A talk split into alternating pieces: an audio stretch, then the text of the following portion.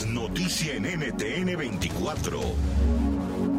Hola, soy Natalia Falá y esto es el especial de COVID-19 de NTN 24. Hoy hablamos de un tema que por estos días ha cogido fuerza y es que según expertos el virus del COVID-19 estaría perdiendo potencia, incluso al punto de extinguirse. Para abordar el tema vamos a tomar como referente una reciente entrevista que hizo el director de la FM Radio en Colombia, Luis Carlos Vélez, al doctor Diego Rosselli, neurólogo del Departamento de Epidemiología Clínica y Bioestadística de la Facultad de Medicina de la Universidad Javeriana. El primer tema que se aborda con el doctor tiene que ver con la virulencia del coronavirus y sobre ese hecho de que el COVID-19 estaría perdiendo perdiendo fuerza. ¿Por qué se tiene esa tesis y cuáles son los hechos que soportan esta tesis? Vamos a escuchar lo que dijo. Realmente es un planteamiento hipotético, es una posibilidad que tiene bases en varios hechos que puedo mencionarle cuáles son, pero que solo el tiempo nos dirá si tenemos razón en ello. En primer lugar están los hechos de comparar este coronavirus con otras especies de virus, particularmente sus parientes cercanos.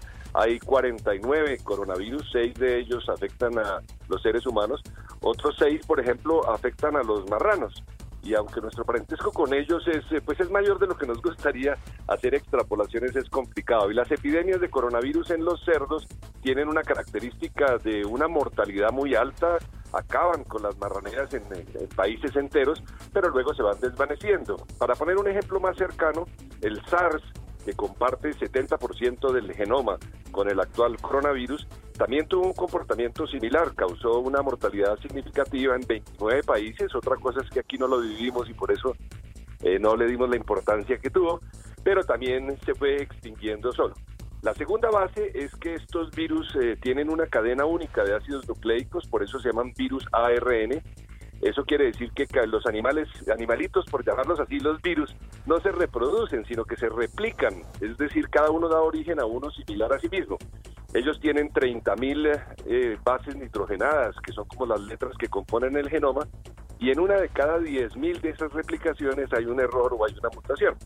Esas mutaciones pues se van acumulando de generación en generación, muchas de ellas, la mayoría son silenciosas y son las que nos permiten rastrear de dónde vino el, virus eh, específicamente de una región, por ejemplo, pero algunas de ellas también van entorpeciendo su capacidad eh, para atacar, su, eh, para inducir daños en los tejidos de, humanos en este caso, y eso sería una posibilidad de que eventualmente se van acumulando esas mutaciones y eso podría haber explicado la extinción del SARS y la pérdida de potencia de estos virus que muchos países se atribuyen a las medidas gubernamentales tomadas pero, pero puede ser que haya una explicación subyacente. Y hay otra, otra base más, y es el hecho de que si uno mira la pendiente con la que creció la, epidemia en Brasil incluso y sobre todo en Perú, fue mucho más lenta de lo que fue en los países como Italia o España, que fueron de los primeros en verse afectados. Claro, nuevamente hay otras explicaciones para eso. Puede ser que hayan tomado medidas. Perú hizo cuarentena desde temprano, aunque Brasil no. Así que, que puede ser otra la explicación de por qué la pendiente ha sido menor en los países que han sido atacados más, más tardíamente. Colombia es uno de ellos, pero aquí aducimos que es debido a, las medidas gubernamentales y no a que nuestro virus de pronto fuera menos patológico, menos, menos virulento. Hablar de virus virulento es redundancia. Finalmente hay otra, otra base y es que si uno mira la letalidad, o sea, el porcentaje de los pacientes que fallecen en el mundo ha venido reduciéndose eso puede tener nuevamente otras explicaciones. Por ejemplo, si se hacen más pruebas, si se detectan más casos asintomáticos, pues la mortalidad artificialmente se ve como si estuviera reduciendo. Pero el caso de Colombia parece no ser así. Aquí también hemos bajado de una letalidad de 4,5% a algo más de 3%, un puntico porcentual, pero ha sido un cambio progresivo que también podría deberse, mis colegas médicos clínicos dicen que es porque están tratando mejor a los pacientes y se les mueren menos, que también se debe considerar. Pero en fin, armando todas esas cosas juntas, planteamos nuestra hipótesis. Este proceso puede tardar meses o inclusive años si somos más pesimistas, así que no es de, de relajar las medidas que se están tomando para disminuir la transmisión. La siguiente pregunta que se le hace al doctor Rosselli es sobre cuándo podría comprobarse, de lo contrario descartarse esa hipótesis de que el virus va perdiendo fuerza con el paso de los días. Vamos a escuchar su respuesta. Bueno, eso nosotros no somos tan de blanco y negro, así que tendremos que ir viendo si eso contribuye dentro de otros factores a la reducción de la, de la letalidad y de la invasividad de, del virus en los meses que vienen. Día a día van saliendo evidencias que este artículo nuestro fue enviado a publicación hace ya como 20 días y ha habido cosas que han estado a favor y cosas que han estado en contra.